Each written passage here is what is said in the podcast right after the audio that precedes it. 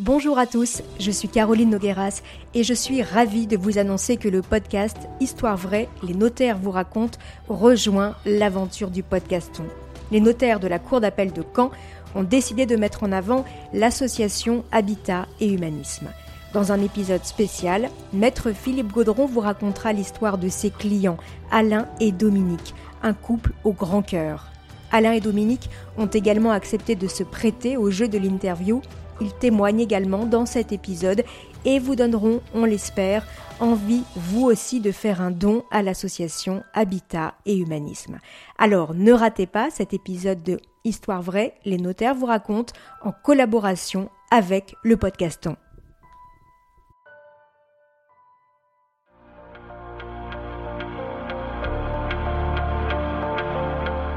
Maître Hubert Gaudret Bonjour. Est-ce que vous pouvez vous présenter et présenter votre étude avant de nous raconter euh, votre histoire? Bonjour Caroline, je suis donc euh, Hubert Baudré, notaire sur Alençon, désormais Val-Frambert depuis quelques mois, euh, dans une étude d'une quinzaine de personnes. Vous écoutez Histoire vraie, les notaires vous racontent. Je suis Caroline Nogueras. J'ai été saisi de la succession de Francis, hein, mon défunt, par ses deux enfants, Philippe et Caroline, qui sont des clients que je connaissais depuis longtemps. Et donc ils viennent me voir en août 2015 pour ouvrir la succession de leur papa qui venait de décéder euh, des suites d'une longue maladie. Donc ils étaient accompagnés de leur maman, bon, euh, dossier a priori sans histoire. Et donc euh, j'ouvre le dossier de succession, donc cette succession était quand même relativement importante avec beaucoup d'actifs immobiliers. C'est-à-dire des biens, euh, donc déjà la résidence principale du, couple, des biens immobiliers reçus par héritage pour le défunt de, ses parents, et puis divers, biens immobiliers qu'ils avaient achetés sur euh, trois, 4 villes et une en Martinique pour refaire de la défiscalisation immobilière. Donc un patrimoine conséquent. Un patrimoine conséquent pour notre secteur, puisque c'est vrai que les successions moyennes euh, sur Alençon tournent en général entre 200 et 300 000 euros. Là, on était plutôt sur un dossier qui, qui avoisinait les 600-700 000 euros. Alors Francis était euh, chef d'établissement scolaire. Euh, il était également par ailleurs maire de sa commune depuis de longues dates. Hein. Euh, donc en tant que chef d'établissement scolaire, il était toute la semaine en déplacement. Il ne rentrait que le week-end puisqu'il avait un logement de fonction dans l'établissement dans lequel il exerçait. Et donc voilà, quelqu'un a priori sans histoire.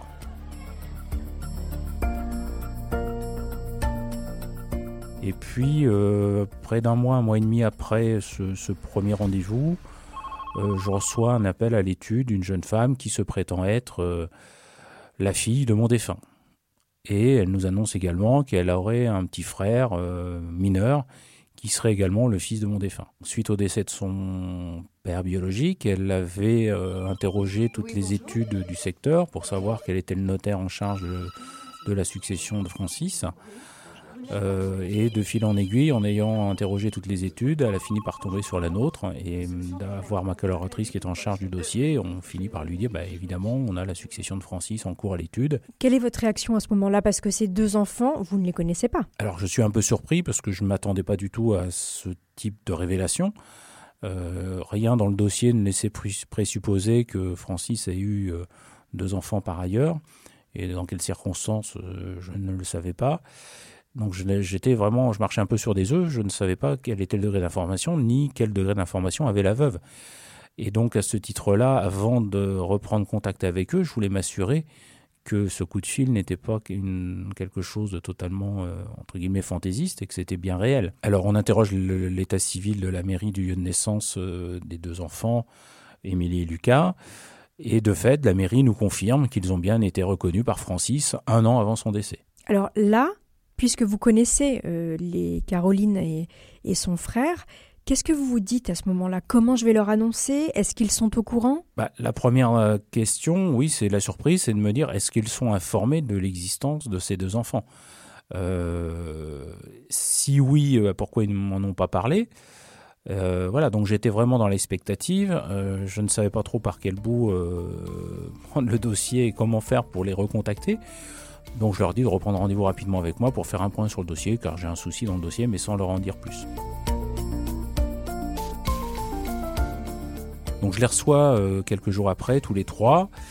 Et puis, sans tourner autour du pot, voilà, j'annonce la nouvelle, je leur annonce que j'ai été saisi d'un coup de fil par une personne qui se prétend être la fille de Francis, avec un petit frère mineur et je leur euh, demande est-ce que vous étiez informés Et puis là je vois la veuve qui part en pleurs, complètement effondrée, les deux enfants un peu plus stoïques et puis finissent par me dire que oui ils avaient connaissance euh, de l'existence de ces deux enfants mais leur père leur avait soutenu que il ne les avait pas reconnus et donc qu'ils n'étaient pas héritiers.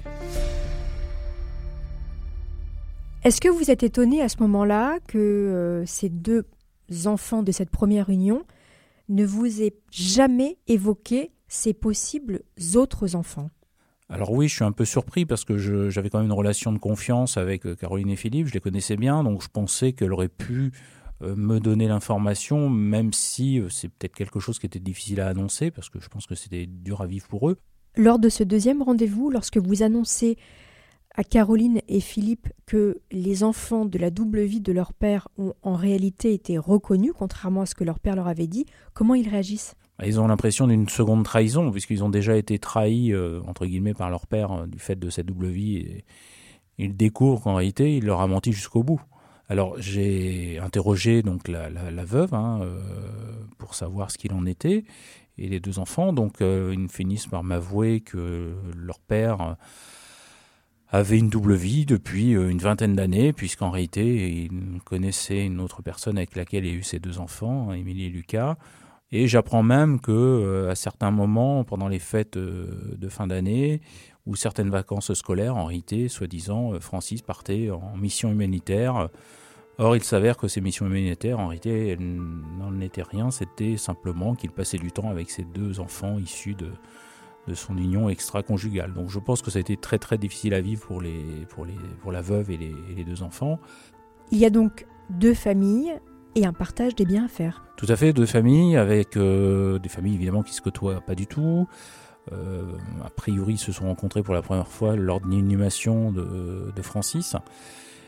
Et donc on doit essayer de les accorder. Il y avait beaucoup de biens immobiliers, donc euh, il y avait assez peu de liquidités dans ce dossier, donc c'était aussi une problématique mais on a réussi euh, progressivement à les mettre d'accord sur un partage immobilier. Alors il y avait un enfant mineur, donc euh, l'enfant mineur n'était pas très très loin de sa majorité, donc euh, on a comme un accord, on a fait entre guillemets un peu traîner les choses pour aboutir à un partage amiable sans l'intervention du juge qui aurait peut-être compliqué un peu le dossier. Et moi j'ai essayé de garder une neutralité totalement absolue dans ce dossier pour ne pas privilégier les uns au détriment des autres. Voilà, ils avaient les mêmes droits héréditaires que, que Philippe et Caroline, donc il n'y a pas de raison qu'ils aient un traitement différent.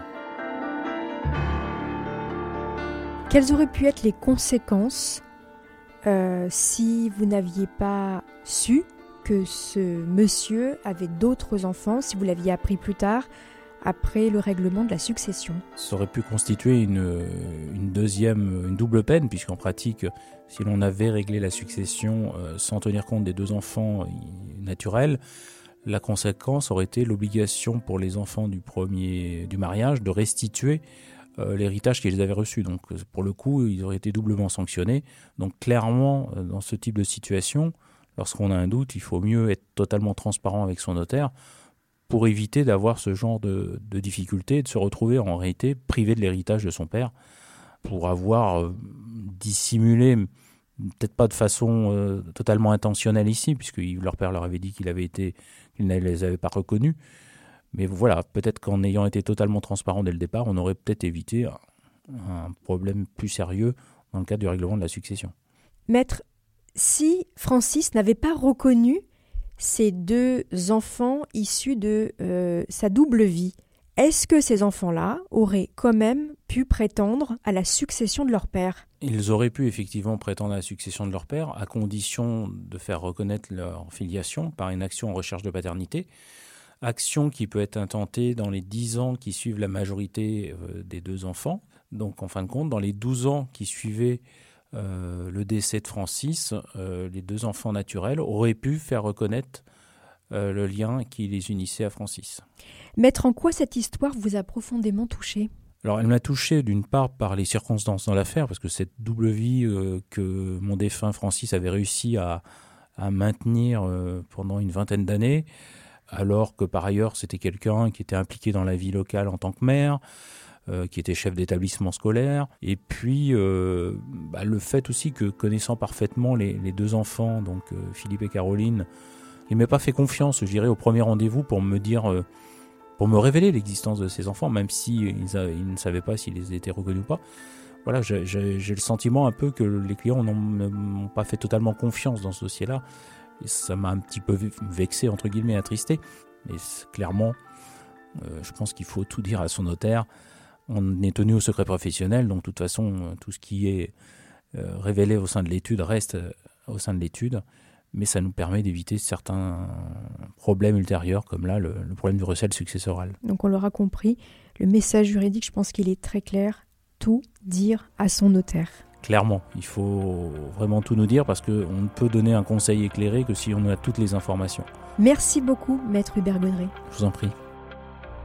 Merci d'avoir écouté cet épisode de Histoire vraie, les notaires vous racontent. Dans notre prochain rendez-vous, j'aurai le plaisir de retrouver maître Hélène Courroy, qui s'était déjà livrée à mon micro dans l'épisode 3 de ce podcast.